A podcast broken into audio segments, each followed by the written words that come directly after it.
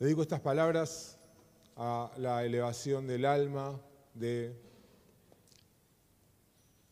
cientos probablemente de, personas que dejaron este mundo y que acompañé hasta su última morada acá en la tierra.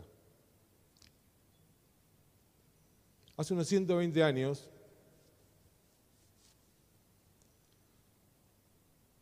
en la lejana Ucrania, en uno de esos pueblos hoy vilmente bombardeados, en los que floreció el hasidismo, el yiddish, el misticismo y la cultura del pueblo judío,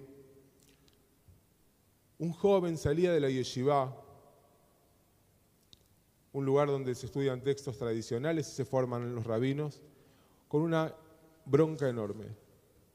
Estaba enojadísimo, decepcionado, indignado. Sus compañeros, por orden del director, lo habían humillado públicamente porque se había equivocado cuando tenía que decir de memoria una página del Talmud. Y se fue de ahí para siempre. No pudo soportar. Era inaceptable pensar en esa forma de vivir los judíos. La yeshiva, el shtetl, la guerra y el hambre de aquel continente la transformó en un camino de trabajo y de compromiso con la continuidad judía, a partir de adaptar su tradición a una vida nueva y a una sociedad que cambiaba todo el tiempo en Argentina. No creo que haya dimensionado el eco, el efecto de sus palabras cuando le contó esa historia a su bisnieto, cuando me contó esa historia. Y agregó un consejo que me impactó con una fuerza arrolladora. Me dijo, nunca elijas estar en un lugar donde lo importante sea repetir palabras de memoria. No es el texto, no es el texto, sino lo que Él puede transformar. No era la fuerza, sino el espíritu. No era lo negro de las letras, sino el blanco del fondo. Él entendía, realmente, Él entendía, Él sabía. Se trataba del espíritu, no de la fuerza. No sé si Selig aquel Bajur Yeshiva, Mibis Seide, hubiera imaginado a su nieto, a su bisnieto, rabino. Pero si en algún lugar de su imaginación hubiera sido posible, seguro que ese rabino debía actualizar lo judío en su concepción, en su idea y en su identidad al tiempo que le tocara vivir. Probablemente haya una relación entre aquel consejo y mi versículo bíblico favorito. Yo no sé si ustedes tienen un pasuk, siempre le digo a mis alumnos, si tienen un pasuk, un versículo favorito, que les diga algo, que les haga eco, que les represente algo especial. Yo tengo tres. Uno de la Torah, uno de los profetas y uno de los escritos, las tres partes que componen la Biblia hebrea, el Tanaj. Y es justamente mi versículo favorito de los profetas las palabras de Zacarías, de Zeharía, que recién sí se cantaba, inspirado en ese texto, Lobe Hail Belobe Im No es por el poder o por la fuerza, sino que es con el espíritu, como me enseñó mi bisabuelo. Es con el espíritu. Gracias a Dios tuve y tengo de quienes aprender. Aprendí mi casa, estoy agradecido a mis padres por mostrarme la importancia de ser honesto y seguir responsablemente nuestros sueños. A la bendita memoria de mi papá, y especialmente hoy a mi mamá por el esfuerzo que hizo para estar bien y acompañarnos. A Yani por ayudar, a apoyar siempre en esta vocación y hacerla posible conmigo. A Fede y a Gonzi. Qué difícil esto. Lloré toda la mañana en mi casa, les cuento. Y Yani entraba y me decía, ¿vas a seguir llorando? ¿Qué va a hacer? Es así. Soy así. A Fede y a que sostienen cada día esta vocación y este proyecto que no es solo mío, y que muchas veces saca el tiempo que podría pasar con ellos, pero también se convierte en tantas veces en mis propios maestros. A toda mi familia, mis hermanos, a mis suegros, mis tíos, cuñados, sobrinos, primos, a mis amigos, tantos amigos que son mi familia por adopción y acompañan y apoyan y ayudan. Estoy aquí por la tradición que heredé, no por lo biológico, sino por lo que compartimos de tantas formas en los ciclos de la vida y del año. Estoy acá por ellos. También por la jalota de mi mamá, porque hubo quienes se ocuparon de que haya un ser de pesaje en familia y un lugar en la mesa para nosotros. Por amigos, los que están por ahí, que no dejan pasar un rollo Yaná sin pedirme que vaya a tocar el shofar, aunque lo toque mal, a su casa. Por mi amigo y mi maestro, querido Rubén Chasteward, que cuando se compra un libro piensa en mí, que lo debería leer también y compra dos. Y con Betina y con toda su familia, que es la nuestra, y cientos y cientos, decenas de Shabbat con tanto amor. Gracias a Dios tuve y tengo dónde y de quién aprender.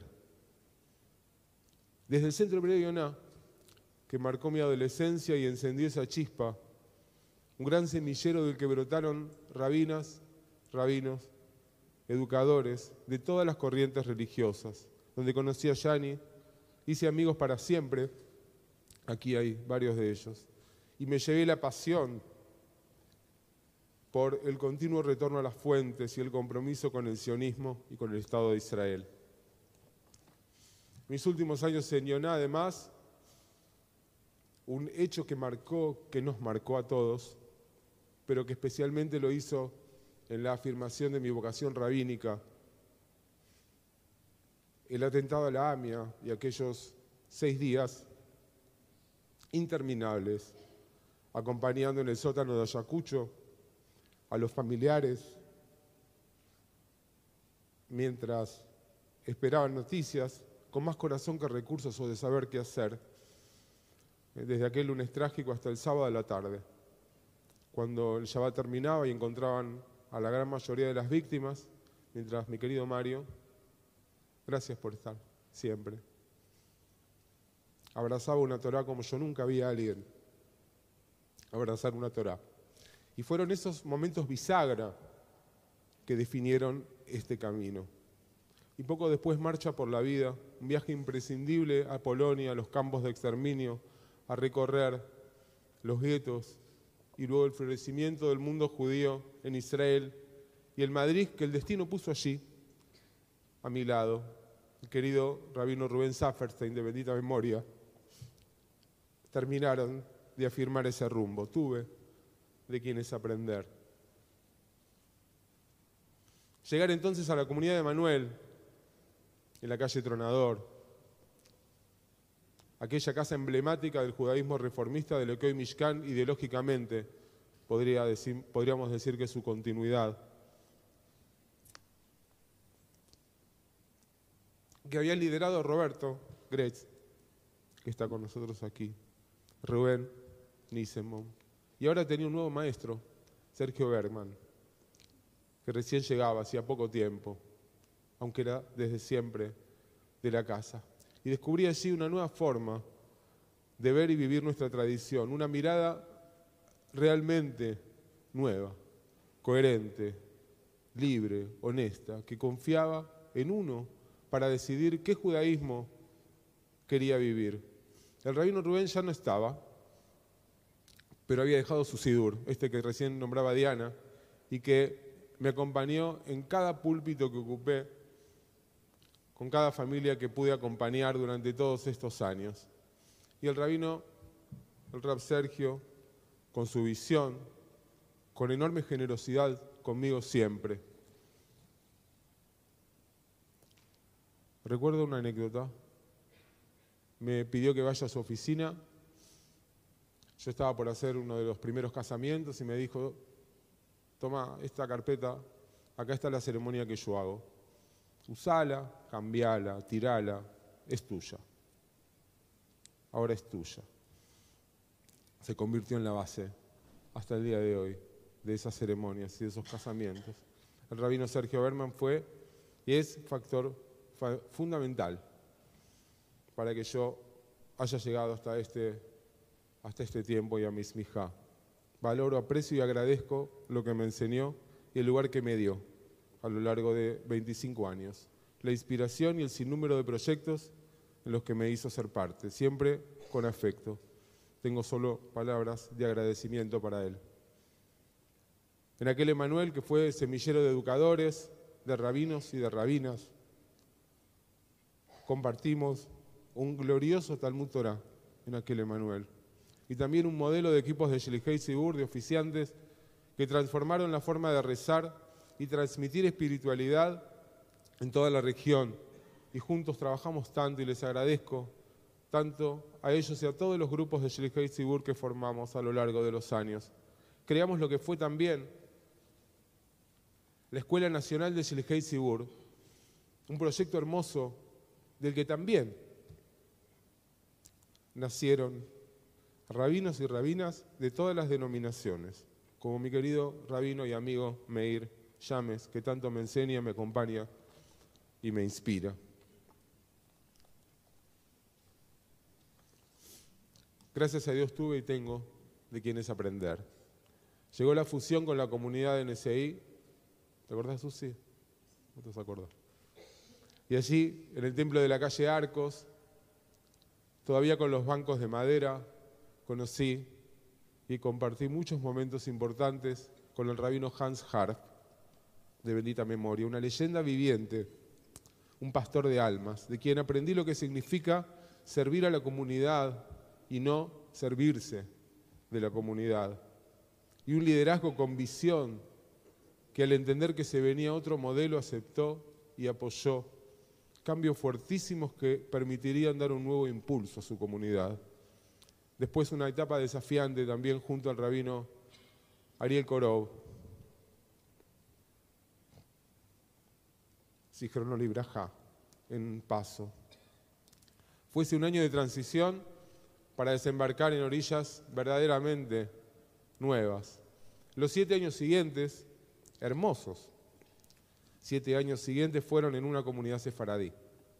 Shalom y sus familias me abrieron generosamente las puertas de sus casas, de sus historias, del ladino y una cultura y tradiciones preciosas que aprendí y que adopté como mías. Y un maestro con mayúsculas, un señor rabino, mi querido Ernesto Yatá. ¿Cómo estás, Ernesto? que me acompañó, que me enseñó, que me prestó su título, su buen nombre y su experiencia para desarrollar una tarea por primera vez rabínica en primera persona, con una generosidad que nunca podría agradecer en toda su magnitud. Llegamos al Templo de Libertad, que durante varios años me enseñó la dimensión de la historia y la bendición de haber aprendido del rabino Simón Mogilevsky siempre con la palabra justa, la preocupación por el otro y el sentido de responsabilidad por sostener un minyan a sus miembros. Mi querido Rab Damián Caro, un rebe, que me transmitió el fuego por el estudio y por darle vida al texto y con él a una comunidad. Y en él se cumple, yo les dije que tenía tres versículos favoritos. El primero era de los profetas, el de Sejaría el segundo es de la Torá y tiene que ver todo con Damián. Porque dice Loba Yamaim y la Torá no está en el cielo, no está del otro lado del mar, no está más allá de vos ni está lejos, está tan cerca tuyo como le permitas estarlo en tu boca y en tu corazón. para llevarla a la acción. Prácticas relevantes, inspiradoras, inspiradas por un texto que está vivo. Tuve gracias a Dios y tengo dónde y de quiénes aprender. Agradezco también al Seminario Rabínico Latinoamericano, fundamental en mi formación, donde además de conocimientos encontré la amistad de maestros que aprecio mucho.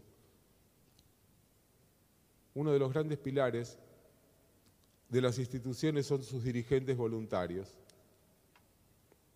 A lo largo de este recorrido tuve y tengo la bendición de poder compartir, aprender, luchar, trabajar codo a codo con Ascanim, que han inspirado también esta vocación, en el recuerdo y en testimonio a la bendita memoria de Beatriz Vitas. Eh, agradezco a cada uno de los que entregan su tiempo, su esfuerzo, sus recursos, su dedicación y fundamentalmente que me hayan mostrado lo significativo que es el compromiso con el trabajo de construcción comunitaria. Y en este templo, en este último tiempo, en el Templo de Libertad, conocí a quien es gran protagonista de esta nueva etapa. Mi querido Ricardo Rothholz, dirigente que con audacia sentido común y con visión, me acercó a Mishkan y al rabino Reuben Nissenbaum. Nunca lo había conocido personalmente. Era una especie de mito. Alguien en aquel mundo del que yo venía, misterioso. Esa gente que uno no sabe que es real hasta que la ve. Para mí Rubén era el Sidur. y de pronto lo tenía delante mío convertido en persona. Y me dijo algo que dijo hoy de vuelta y que me impactó. No, que no, perdemos, no podemos, no debemos de perder absolutamente a nadie. Y por eso hay que hacer todo lo que haga falta. Y me dio total libertad. Fue y es generoso, abierto, sincero y siempre muy sabio. Un día poco después de comenzar en Mishkan,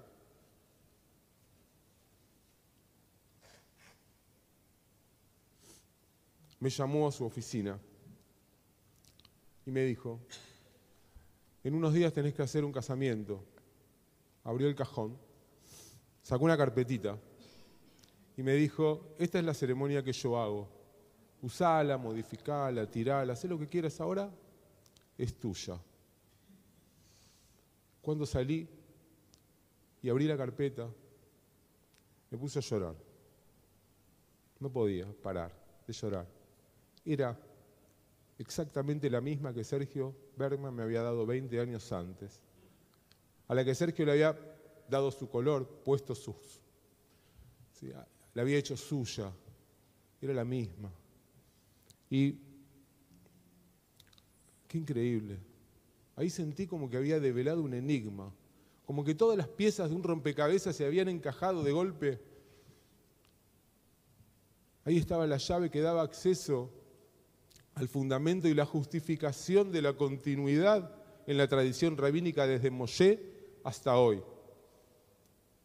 Dios quiera que algún día yo tenga quien darle esa carpeta, a quien tenga que, a quien tenga que pueda darle esa ceremonia para que la haga suya y tenga después a quien legársela. Eso es continuidad, eso es trascendencia. Y en Mishkan encontré una comunidad hermosa, coherente, de punta a punta, con ideas claras que se construyen no solo con responsabilidad y entrega, sino con buena energía, con alegría, buscando ver siempre la mitad del vaso lleno. Una comunidad, un proyecto comunitario no puede ser fuente de padecimiento, ni para sus rabinos, ni para sus dirigentes, ni para quienes trabajan en ella, ni mucho menos para sus miembros. Entrar a una comunidad debería ser siempre una fiesta o un bálsamo. Una institución comunitaria debe contener, abrazar, con la energía que dice que podés, que tenés, que querés, que necesitas volver a ella. Esa energía es la que encontré y la que tratamos todos los días de renovar aquí en Mishkan. con cada una, con cada uno de sus integrantes, desde el Consejo Directivo y agradezco a todos, a cada uno de ellos, y en ellos a Diana, por que sostienen y custodian con amor los fundamentos de los que Mishkan es, pasando por Betty, nuestra secretaria, por Juan Carlos, Graciela, nuestros Shlichei Tzibur, nuestros voluntarios, cada una y cada uno. Llegar a Mishkan vino de la mano de la concreción de un proyecto muy anhelado y para el que muchas personas pusieron y ponen todo, todo de sí, formar rabinas y rabinos que lideren y acompañen esta forma de vivir los judíos, bajo el cielo de Jerusalén, en la casa de la Unión Mundial del Judaísmo Progresista, Mishkan en sociedad con la Unión del Judaísmo Reformista de Latinoamérica y con la Fundación Judaica, creamos el Instituto Iberoamericano de Formación Rabínica Reformista. Nunca podremos olvidar aquella mañana de sol en Jerusalén, cuando en medio de una asamblea y con representantes de todo el mundo, sorprendimos, Ricardo fue quien sorprendió con la noticia.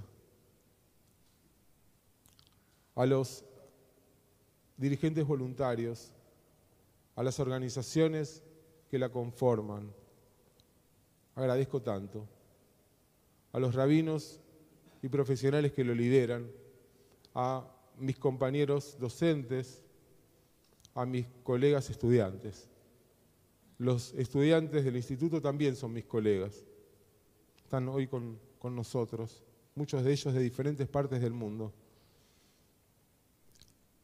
Son también mis colegas porque no se termina de estudiar nunca. Y el que diga o crea que ya llegó, se equivoca y no honra a esta tradición Gracias al instituto y a los rabinos que se han constituido en tribunal, hoy puedo decir formalmente que soy rabino.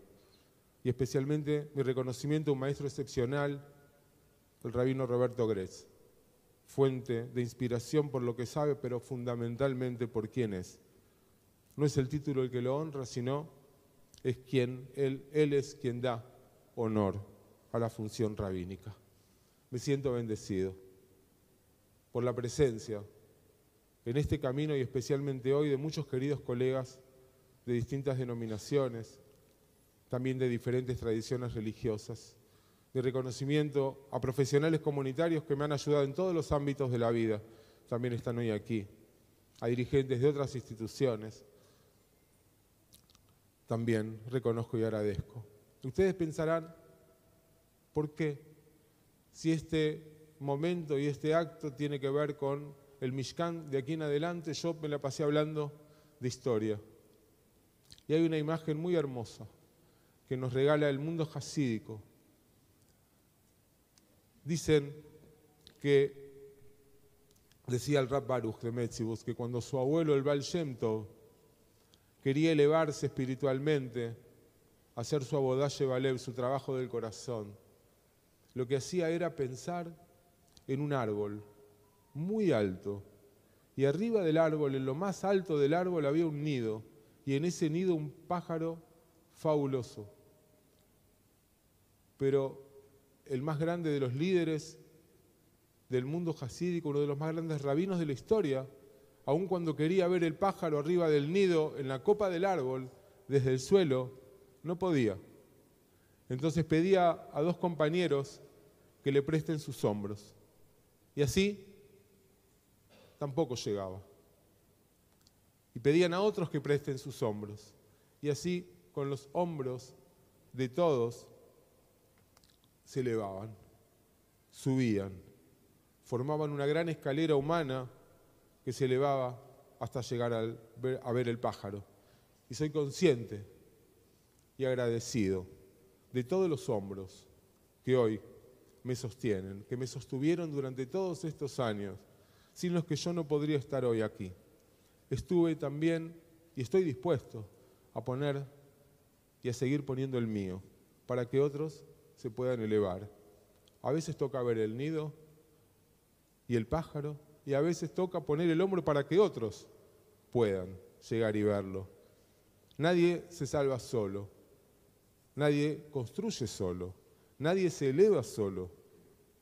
fue, es y será entre todos la forma de dar continuidad a esa identidad que nos llena de orgullo. Me comprometo a poner lo mejor de mí para que Mishkan siga creciendo bajo la guía de nuestro querido rabino Rubén y afirmar un judaísmo que vive la realidad de esta época y que tiene el poder de transformar y de transformarnos, que no le tiene miedo a la sociedad y a sus cambios, sino que trabaja con ella para seguir cambiando y tratar de mejorarla. Un judaísmo que le dice a aquellos que sienten que no tienen lugar, que han sido marginados, discriminados, excluidos, que los valoramos, que son nuestra familia y hay lugar para ellos aquí sin juzgarlos ni intentar cambiarlos, que los aceptamos como son o como quieran ser. Una comunidad que cree en un judaísmo verdaderamente inclusivo, que abraza, que acompaña, con sentido y con contenido, que entiende que el ritual es un medio y no un fin en sí mismo. Judaísmo que cuando ve que sus prácticas se oponen a la ética, es cruel y provoca un sufrimiento evitable, cierra puertas o expulsa se opone a la continuidad o se da cuenta que ya no responde a las necesidades de sus miembros, es capaz de transformarse. Un judaísmo que no lo mueve ni el normativismo ni el miedo, sino que se sostiene en la libertad de elegir qué judaísmo cada uno, cada una quiere vivir. Un judaísmo que valora los rituales pero que no se ata a ellos y que camina el texto de una Torá a la que seguimos revelando. Un judaísmo amoroso que afirma que la tradición preserva su espíritu cuando se renueva y resignifica. Un judaísmo que debe ser fuente de inspiración para todo el pueblo judío, pero no solo para el pueblo judío. Me siento profundamente honrado y agradecido por este privilegio. Voy a terminar, no sin antes compartirles mi tercer versículo favorito. Les conté cuál era el de los profetas, cuál era el de la Torá, y ahora queda el de los escritos. Y está en el libro de los Salmos. Y dice, Azorim Bedima Berrina Exoru. Los que siembran con lágrimas cosecharán con alegría. Siempre asocié esas lágrimas al sufrimiento, al esfuerzo, a lo difícil que tantas veces debemos pasar para ver con esperanza que de esa estrechez va a surgir lo amplio, lo pleno lo bueno, los sueños realizados. Pero desde hoy las lágrimas no solo son de tristeza, hay también, hay hoy lágrimas que son de emoción. Sembremos con pasión y con corazón para que con alegría, juntos, con la ayuda de Dios, podamos ver los frutos. Bendito sea el Dios, el manantial del ser, cuyo poder vive en nosotros nos sostiene y nos permite llegar a este momento de bendición. Begianu, las.